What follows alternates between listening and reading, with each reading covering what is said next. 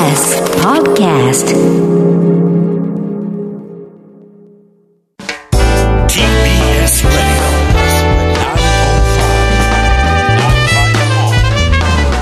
知る若手動かす荻上チキセッション発信型ニュースプロジェクト、荻上チキセッション。荻上チキと、南部ひろみが生放送でお送りしています。ここからは特集メインセッション。今日のテーマはこちらです。メインセッション取材報告モード。違法契約、外国人実習制度、大学問題、指宿正一弁護士の裁判事件ファイル。名古屋入管でスリランカ人女性ウィシュマさんが亡くなった事件で遺族の代理人を務め、入管の問題を多くの人に広めたことでも知られる弁護士の指宿正一さん。指宿さんの専門は外国人の人権や違法契約問題などで、これまで人々の尊厳に関わる様々な事件の裁判に携わり、その問題点を発信しています。そこで今日は、指宿さんが関わる裁判、事件について報告していただきます。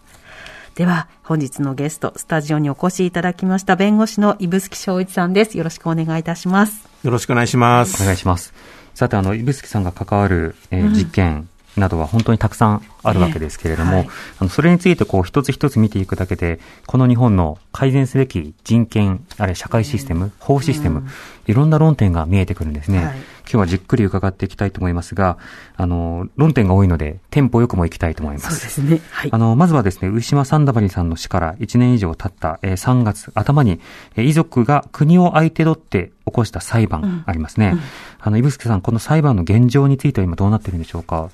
はい。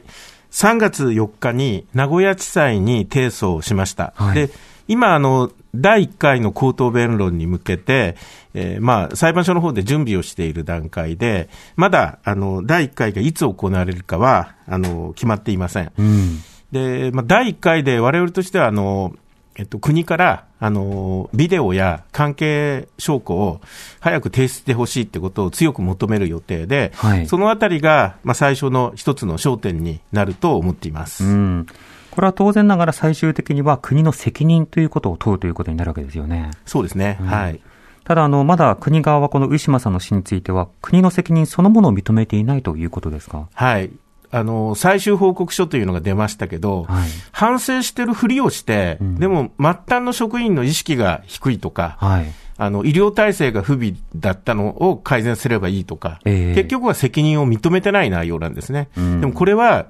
国の責任、入管の責任で、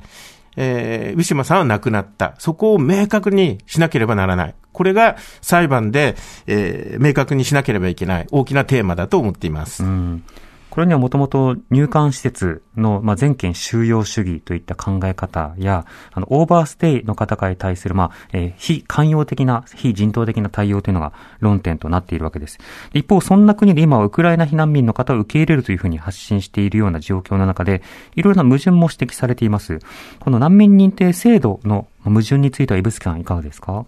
ウクライナの避難民を受け入れる、あの、その積極的な態度はとてもいいと思います。んでも、じゃあ、今まで難民についてあまりにも厳しい態度を取ってきた。それから、アフガニスタンやミャンマーの時には積極的な態度を取ってこなかった。うん。そこをどうするのか。あの、今回のことをやめろっていうんじゃなくて、今までの問題のある制度を、これを機会に見直して、改善してほしいと思います。うん。このまあ技能実習制度の問題とか、えー難民認定の問題、そして入管難民法の問題など、これまでもセッションでいろいろ取り上げてきました。で、それだけではない。もっとこういった論点も知ってほしいということで、指宿さんが今知ってほしい問題について今日報告してもらうと、はいそういった特集になっています。すはいいつもと形式違いますが、指宿さんよろしくお願いします。よろしくお願いします。では、まずはこちらの論点から。ヘアカット専門店 QB ハウスの違法契約問題。はい。キュービーハウスというのは、あの、まあ、1000円カットといいますか、1000円台で安く髪が切れますよという、まあ、そうしたあの散髪のお店ですよね。で、このキュービーハウス、街中で非常に多くありますけれども、あの、指宿さん、これはどういった論点があるんですか、あの、QB ハウスの本社、えー正確には、えーきゅえーっと、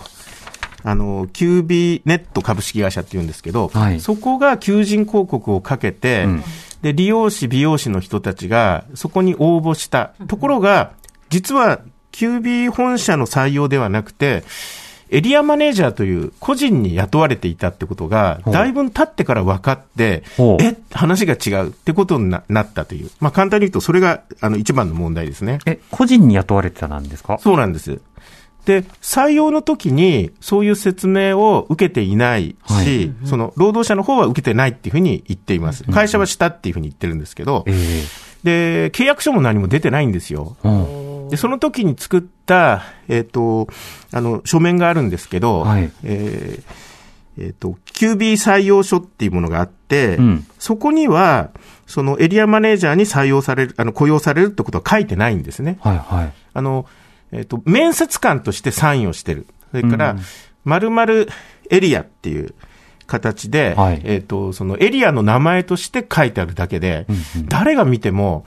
あの、それが、えっ、と、あの、エリアマネージャー個人に雇われたというふうには思えない。はいそういう内容で採用されて、で、給与明細も、会社名、キュえっ、と、あの、キュービーハウスって書いてあるんですよ。はいはい。で、キュービーハウス本社の社員番号まで書いてあるんですよね。え、じゃあ社員じゃないですか、それは。社員なんですよ、うん誰が見ても。はい。である人は、あの、クレジットカードに申し込んだ時に、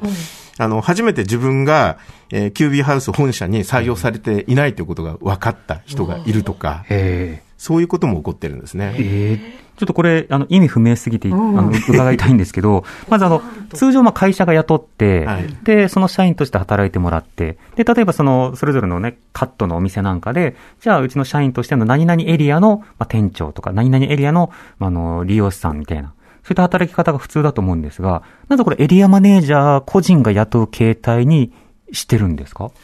あのー理由は、はっきりは分からないんですけど、はいそのことによって、エリアマネージャー雇用の労働者たちは、その、社会保険に加入できていなかったり、はい。から、有給休暇はもちろん法律上取れるんですけど、ええ実際にはとても取りにくい、満足に取れていないという状況があります。はい。でところがその責任を、えー、QB 本社に問おうとしても、いや、うちは知らないよっていうふうにに逃げることができる。あ、雇用者責任が発生しなくなるんですそうですね。そこを免れるためにやってるんじゃないか。それと、あの、QB ハウス本社は、えー株式会社なので、うん。そこに雇用された労働者は、えー社会保険に加入しなきゃいけないんですね。はい。ところが、個人、個人の、あの、えっ、と、個人の、あの、雇用であって、しかも利用業の場合は、あの、社会保険入っても入らなくてもいいんですね。任意加入になっている。そこが、まあ、一つの法律の抜け道というか、うんうんそういう形で社会保険に入れていない。これが大問題としてあります。でもそうなると、こう、雇ったとされる、あの、形式上雇った人ですよねってされるエリアマネージャー、その方への負担とかそうしたことも出てきそうですけど、それはどうなんでしょうか？そうですね。あの、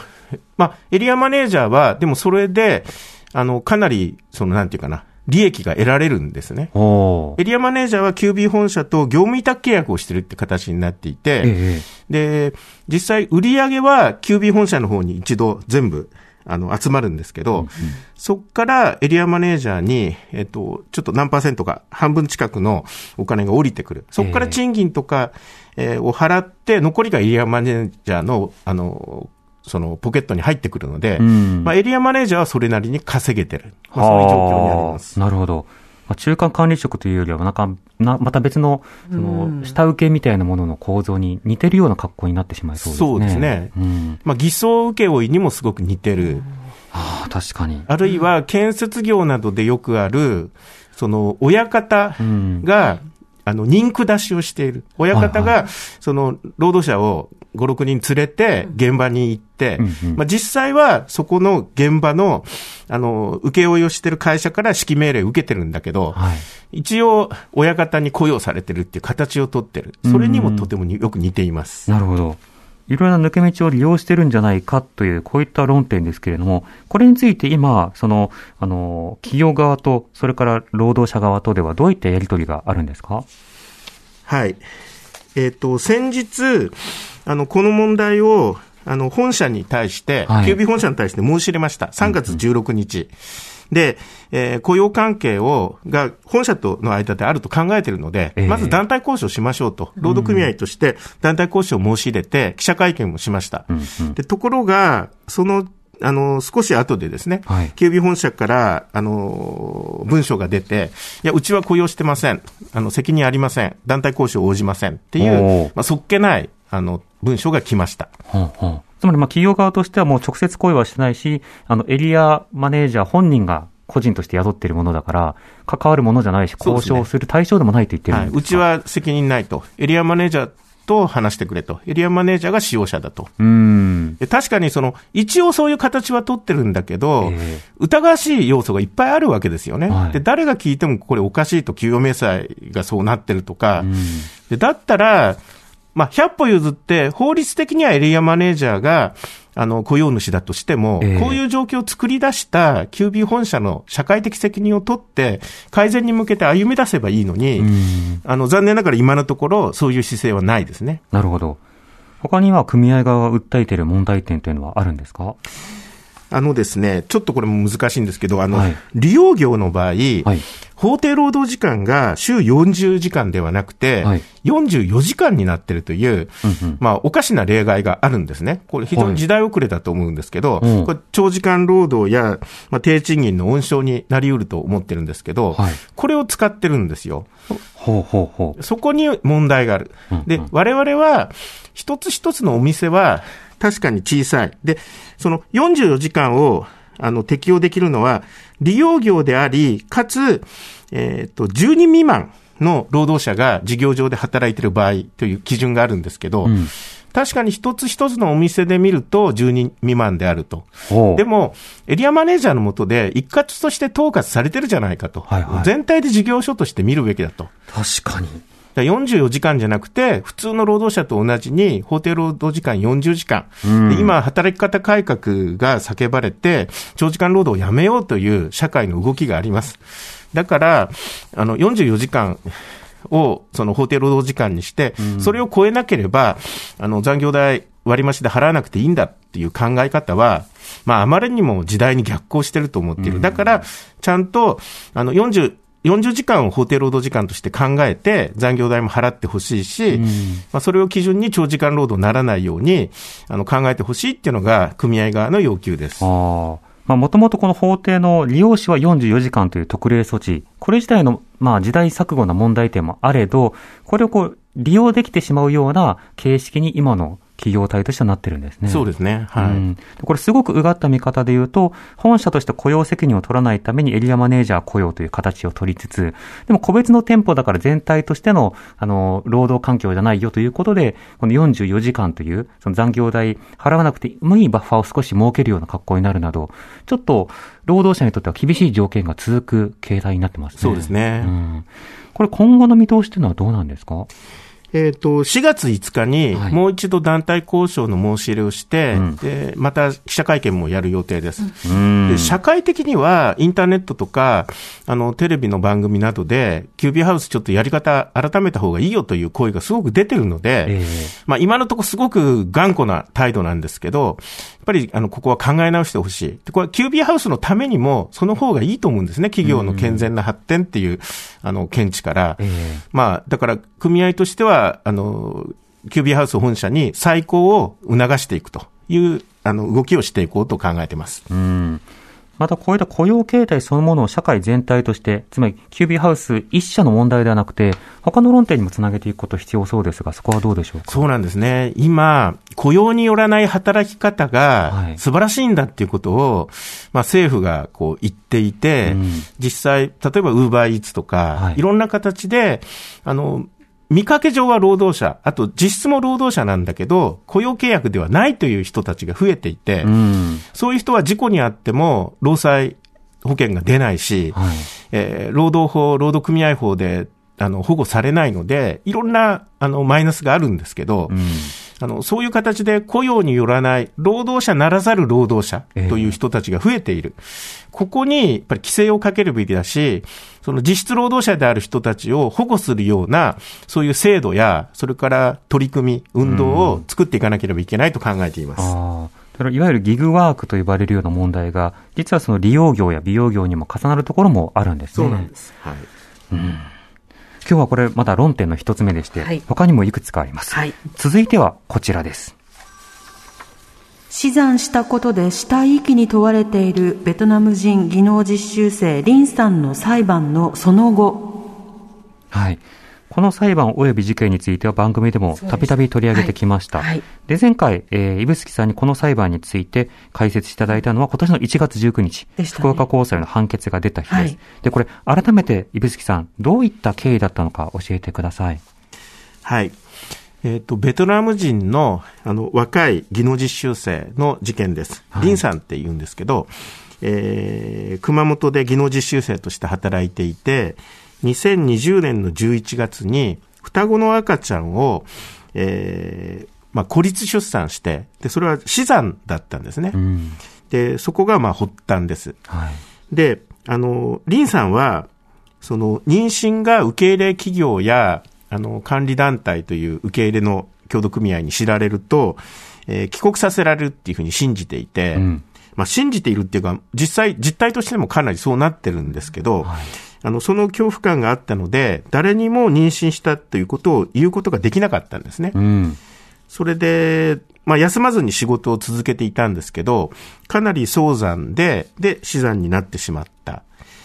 で、あの、リンさんは、その自分の部屋で、その、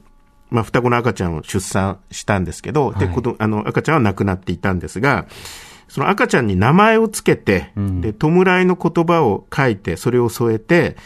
タオルで丁寧にくるんで、箱の中に安置したんですね。うん。で、それが、その後、あの、えっと、受け入れ企業管理団体に呼び出されて、はいあの、妊娠したんだろうってことを聞かれて、で、その、あの、結局はまあ、したってことを喋ったら、あの、死産したってことが分かってしまって、で、なぜか警察が、その、双子の赤ちゃんが部屋で死んでることを見て、死体遺棄の疑いで、リンさんを逮捕して、で、さらに起訴しちゃったんですね。もう信じられないんですけど、えで、リンさんは無罪を訴えたんですが、えっ、と、2021年の7月、熊本地裁は、えー死体遺棄の罪で有罪判決を出しました。えうん。なんと懲役8ヶ月、まあ、執行猶予3年はつきましたけど、はい。あの、そういう判決が出て、で、リンさんは控訴しました。うん。で、あの、私は弁護人ではなくて弁護人の応援団というか、あの、実習生問題に取り組む仲間の弁護士が、はいあの、主任、えー弁護人を務めていて、えーで、あの、控訴審で頑張って戦ったんですけど、まあ、1月の控訴審、福岡高裁では、えっと、懲役3ヶ月になりました。で、執行猶予2年。で、減刑はされたんだけど、やっぱり有罪判決だったんですね。ええまあ、正直信じられない思いでした。私、あの、その、福岡高裁まで傍聴に行って、無罪判決が出るのを、あの、確信してたんですけど、この驚くべき判決が出た。まあ、それで、その直後に、あの、この番組で、あの、お話をし、電話でお話をしたと思います。これはあの本当に、まあ、端から端までいろいろな論点が山積みのものなんですが、まずその技能実習生の、まあ、林さんが、あの、孤独出産をしたということ、で、まあ、死産になって、あの、二人のご遺体を弔ったということですけれども、うんええその前にその孤独出産の背景としては、これ妊娠が知らされると帰国されるという恐怖感があったということですが、ここにはこう技能実習生の置かれている不安定な状況が現れていると思うんですね。まずこの部分についての課題というのはいかがですか？はい。あのー多くの送り出し機関では、実習生、実習生本人に、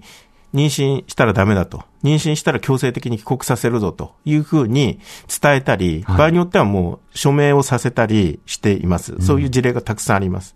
で、実際、あの、妊娠した実習生が強制帰国させられそうになったり、それから、あの、えっと、日本で働き続けたいなら、あの、降ろせと。病院に連れてってやるっていうことを、こう、無理やり言われたり、はい。で、逃げ出しった実習生や、あの、堕胎に応じてしまった実習生とか、あの、そういう人がたくさんいます。で、そういう問題が、あの、実際にあって、実習生たちは、妊娠がバレたら、これはもう返されると。で、実習生たち、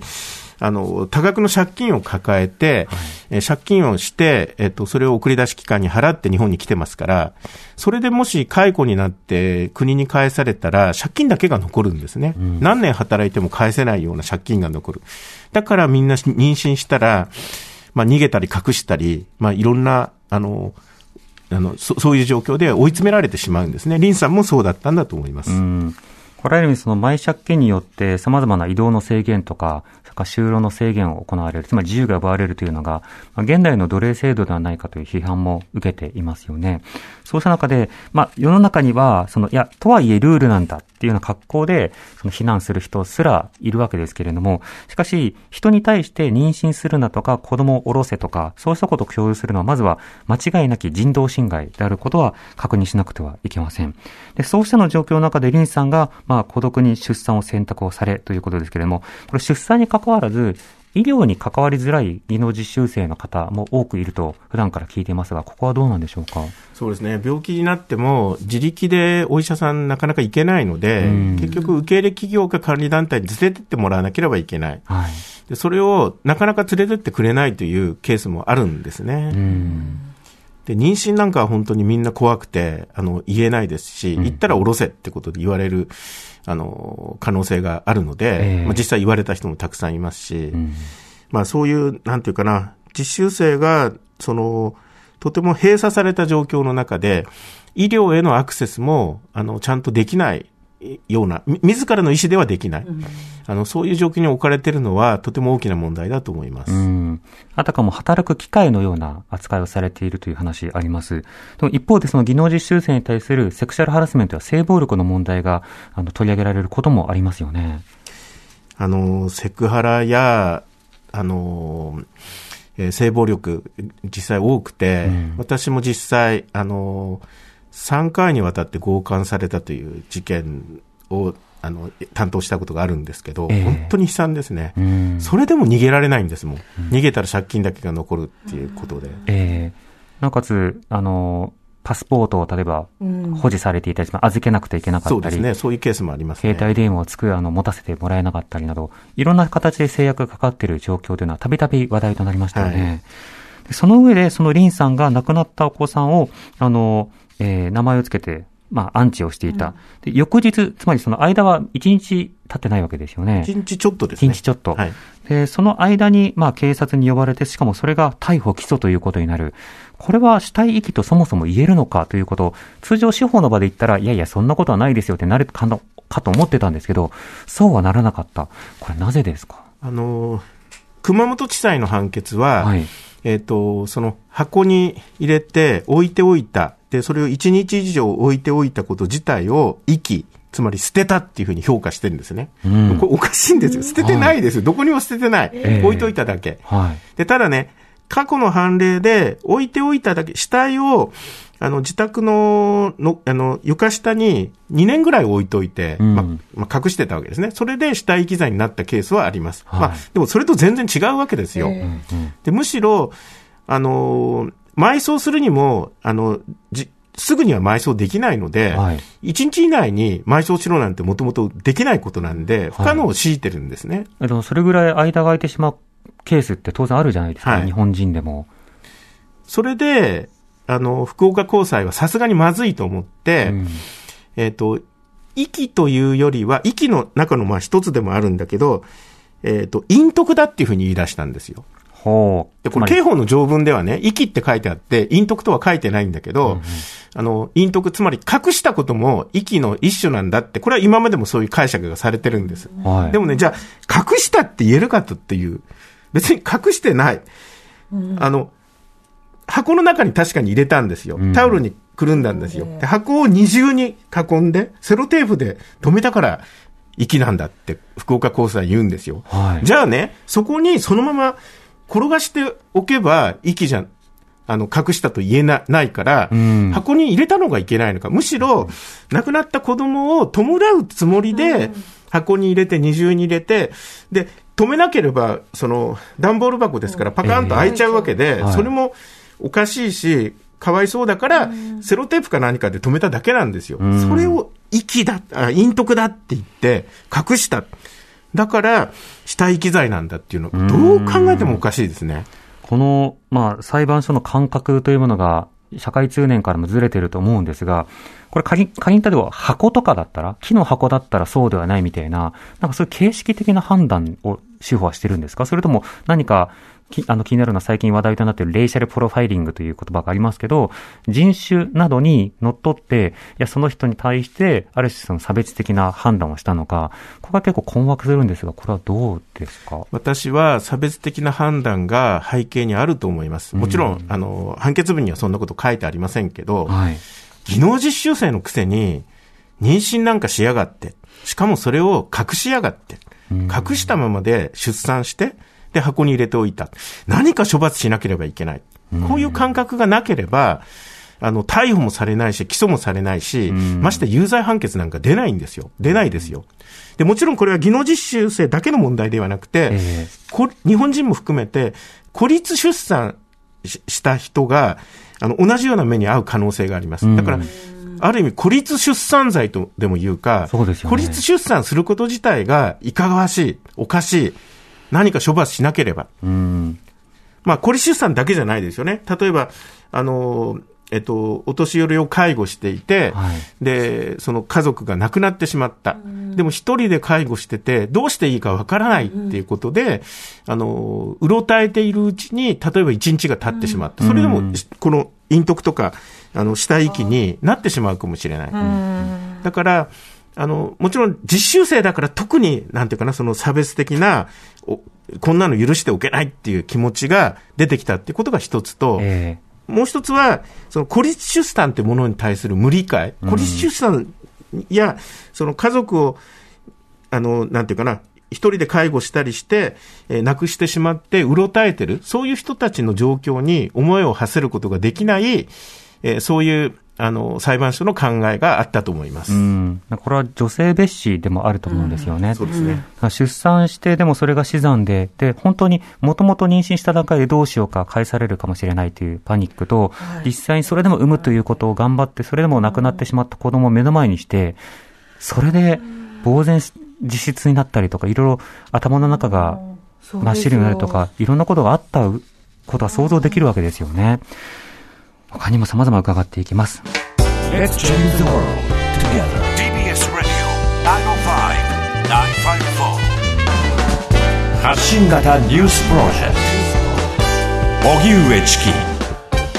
セッション今日の特集メインセッションテーマは、違法契約、外国人実習制度、大学問題、指宿正一弁護士の裁判事件ファイルということで、スタジオに弁護士指宿正一さんをお迎えしています。引き続きよろしくお願いいたしますよろ。しくお願いします。お願いします。それでは今日最後に取り上げるのはこちらです。稼げる大学法案こと国際卓越研究大学法案に反対する動き。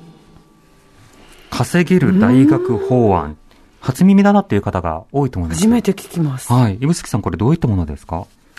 えっ、と、実は、すでにこの法案は通常国会に2月に提出されてるんですね。うん。で4月の中旬から、まあ、審議が始まって、あっという間に通ってしまうかもしれない。はい。で、稼げる大学というのは、えー内閣府総合科学技術イノベーション会議というところが、かねてから打ち出すしているコンセプトで、はい。えっ、と、大学の中から数校程度を選んで、うん。で、それを稼げる大学、まあ、正式には国際卓越研究大学っていうんですけど、それとして選ぶんですね。はい。で、その選ばれると、えー 10, 10兆円規模の大学ファンドっていうものが、こう、なんていうかな、与えられて、はいはい。えー10兆円もらえるわけじゃなくて、その運用益を、えー年数百億円単位で助成されるとうん。いう制度なんですね。うんうん。まあ、それだけ聞くと、まあ、大学がお金もらえるのかと、大学今研究費なくて困ってるからいい制度だっていうふうにも思えるんですけど、ええだこれを、その選ばれるためには、稼げる大学にならなきゃいけない。いろんな条件がついてくるんですね。うん。で、で、さらに、えーこれに選ばれると、授業料の柔軟化がされる。はい。柔軟化っていうのはつまり上限が撤廃されて、いくらでも取れる。例えばアメリカの大学とか、確か、あの、年間、その500万円ぐらい、はいあの、授業料取るとこもあるみたいですけど、うんそういうことが日本でもできるようになっちゃうんですね。ほう。それから大学所有資産の貸付などができるようになるとか、ほうほう。えー大学の財務体質を強化するんだということになっていて、えで、じゃあ稼げる大学の基準は何かというと、年3%程度の、えー事業規模の成長がなきゃいけない。はい。で、これ事前審査でもそのことは審査されるし、達成できないと認定が取り消されちゃうんですね。うーん。だから3%の、えー事業規模の成長、はあそういう稼げる大学として選ばれて、しかも今後運用していく。でこういうことになると、はい結局大学の研究や教育が稼げるものばっかりに集中していく。うんいわゆる基礎研究とか、地道なものがどんどん廃れていくんですね。あの、通常大学は教育では稼げない仕組みになっています。なぜならば、学生から授業料を取る。で、その授業料を使って学生たちに知識を還元する。そのためにまあ人件費として講師を雇ったりする。だけどあとは研究設備とかを使っていろんな実験をしたりして研究をする。でもその投資した金額がじゃあ論文一歩書いたからといって回収できるわけではない。だから大学と稼げるっていうのは結構対極にあるようなところなんですが、3%成長ですか？これは一般企業でも、そんな数字ね求められたら無理だってことになりますけれども。つまり、あの、大学と企業で何か提携をして、ビジネスをして、それで稼ぐとか、うん。それからいろんな、あの、科学研究助成費のような、はいあの、そういうお金をこう取ってくるとか、うんうん。それから授業料値上げしちゃうとか、ええそういう形で年3%という、あの、かなりのハードルのある、うん。えーその達成率が、こう、なんていうかな、あの、ノルマになるわけですね。あの、当然研究が実るかどうかというのは分からないところがあるので、そうして分からなかった年3%をなんとかカバーするとやり方は2つですよね。あの、授業料を短期的に一気に上げるか、あるいは人件費を削るかっていうことになっちゃいますよね。これ、国際卓越研究大学をいくつか指定して、まあ、そこにまあお金を配るということなんですけれども、これそもそも何のためにっていうことなんでしょうか？あの、えっ、と、そもそも今、大学への助成金が減っていて、はい大学がとても困っている。うん。で、そこに、あの、まあ、何らかのお金が必要だはいってことは、まあ、言えるわけですね。研究費が欲しいです。ええただ、それを、それは大学全体の問題であって、うん数校だけ選んで与えるっていうのもおかしな話だし、はい。まあ、本音で言うと、なんていうかな、こう、資本主義企業のような大学を作りたい。うんうんまあ、大学の民営化、えーそういうことがやりたいのではないかと私は、あの、捉えています。うーん。でもこれ、実際手を挙げる企業、あ、で、手を挙げる大学が出てくるのかというのは、まあそれも疑問ですし、そこに一定のなんかこう、バイアスとかがあったりすると、まあ、研究環境そのものが歪みそうな印象もありますよね。かなり歪むと思いますね。うん例えば、あこれの、iPS 細胞の研究とか、もう長年の基礎研究のもとで出てきたもので、結果的にはそれは役、社会に役立つし、それはまあある意味お金にもなるわけですよ。はい。でも、それを短期的な稼げる大学3%の成長なんてことで、果たしてそういうものが生まれてくるのか。うん。まあ、あるいは、ウクライナの歴史や文化や社会の研究を、あの、こういう事態を予想してはい、する、ししてた人なんていいないはずで、それは地道な基礎研究の中で、ウクライナの研究をしてた人がいる。それがこの稼げるけあの大学っていう方向を取っちゃったら、はいそういう、あの、今年、来年ぐらいまでにお金にならないものっていうのは、どんどん切り捨てられていくと思うんですね。うんそういう危険があると思います。それから研究と、それからその大学が稼ぐというのは結構相性が悪いことというのは、研究って共有が前提となるんですよね。つまり、ある人が一つの事柄を明らかにしました。次の研究者がその事柄をさらにさらに膨らましました。で、その次の研究者が今度は実用化に向けて、えープロトタイプを作りました。で、最後の研究者がそれを実用化して何か薬にしましたってなった時に、この最後の大学の研究者だけが例えば稼げるっていうことになったら、はい、そこに助成金みたいな格好になり得たりすると、みんな基礎研究などをおろそかにしてしまったり、あるいは先行研究というものをある種軽視することにもなりかねないですよね。そうですね。もうすでに、ここ10年、20年、えーそういう傾向は強まっていて、はい基礎研究がどんどんこう切り捨てられている。それから文化系ですよね。うん。あの、文化系は、あの、予算が少なくなり、教員の数も少なくなり、でもそれで本当にいいのか。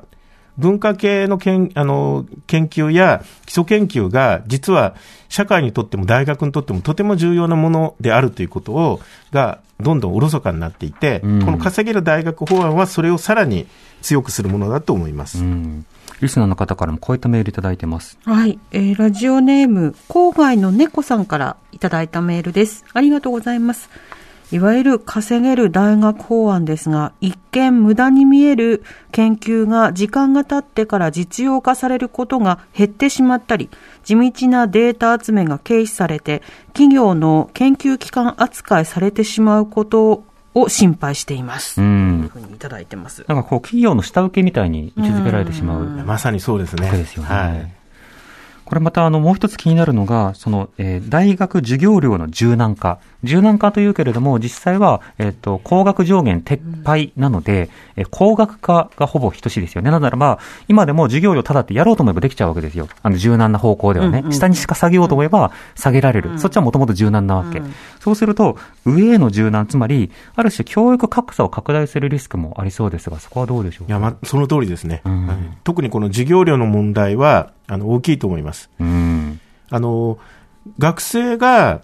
の学ぶ権利を保障することで、でこれは社会にも還元されていくんですね。お金のない学生でも大学に行って勉強して、それを社会でまたこう使っていくことができる。それが、あの、大学教育の大きな意義だと思うんですけど、うんそこが全く切り捨てられていると思います。うんうん。また、あの、当然、その、例えば、今、学長と、それから、えー、教授たちの溝が広がってしまっているみたいな研究機関とかもあったりして、それは経営方針をめぐる距離感とか、研究に対する距離感だったりもするわけですが、そうしたような内部分裂を生むだけじゃなくて、今、あの、学術会議の問題というのがあったりするので、ある意味、お金をそれだけくれるお上にはより逆らえないみたいな、そうした学問の自由にも関わりそうですが、そこはどうでしょうか？実はあの、私はそこが一番の問題だと思っていて、うん。大学を真理探求の場にするためには、大学の自治が必要なんですね。はい。で国家権力やあの大企業がそこに介入していくと、ろくなことにはならない、これは戦前のあの天皇機関説事件とか、滝川事件とか、はい。そういう大学の自治が、や学問の自由が侵害されて、あの学問というものが歪められた、その歴史的な教訓から分かることだし、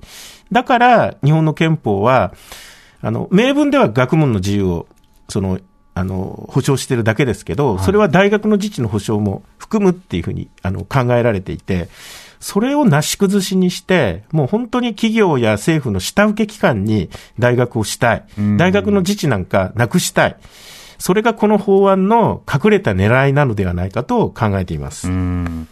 でも、まあ、やはり憲法では結社の自由とか表現の自由とかと別に学問というのがやっぱりとても大事なものだということで独自立てされていますよね。でそうしたことに対して今回、まあ、稼げるという格好で書いていく。通常は学問内に対しては金を出すけど口は出さないということになってますけど、今回は金を出すけどより口を出すという法案になってますね。そうです。その通りです。うんはい。そこがとても心配であると思います。これ、法案、法案の今後の動き、あとはその反対の声というのはどうなんでしょうか？はい。あのー大学の教員を中心に、はいえっ、と、昨日ですね、えっ、と、反対声明を出しました。うん。えー稼げる大学法案の廃案を求める大学横断ネットワークっていう団体を、えーまあ、昨日作って昨日声明を出したんですけど、はいで私はあの弁護士なんですけど、まあ、大学自治の問題、筑波大学のあの大学の自治の問題に関わっているので、私も呼びかけ人に入っています。うん。で、あの、4月6日に記者会見をやって、はいあの、この、この法案は問題あるってことを社会に訴えていきたいと思います。それから、うんあの、もう、その法案審議も始まるので、ええーロビー活動をやって、あの、えー国会議員や政党に対して、あの、この我々の、あの、考えを訴えていきたいと考えています。うん。またこれ、いろいろな、どこを稼げる大学として、卓越大学に、まあ、選ぶかどうか、まあ、繰り返しますけど、すごいダサい名前だと思うんですけど、これに選ぶかどうかっていうのは、今度は政治的判断にもなりますので、政治的な、ものに逆らってはいけないっていうような格好にもなりますし、ある種のその、まあ、天下りではないですけれども、そうしたノウハウみたいなものを知った人たちが、ある種現場で指導を取ろうみたいな格好で、行政との癒着もとても加速しそうな気もしますけどね。その通りですね、うん、そういう意図もあるんじゃないかと思います。これ、これから国会で取り上げられていくということになるわけですよね。そうですね。4月中旬にも、うん、あの、もう審議が始まるのではないかと見られています。なるほど。ところが多分、はいもう1日2日の審議で、あっという間に通してしまおうという、そういう、まあ噂も聞こえてきて、いつものやつ。まただ、まあ、そうはしたくない。そうしないためにも、あの、反対の意見をしっかり伝えていきたいと考えています。野党の構えというのはもう出てきてるんですか、これは。いや、野党も今、検討中なんじゃないでしょうか。うん。まだ、なんだろう、そこまで、あの、論点が共有されてないという段階ですかね。そうですね。まあ、今日のこの番組を聞いて、はい、あの、野党の、えー、国会議員にもぜひ考えてほしいと思っています。おそらく論点になること自体がまだまだ、あの、初めてぐらいのタイミングですよね、今が。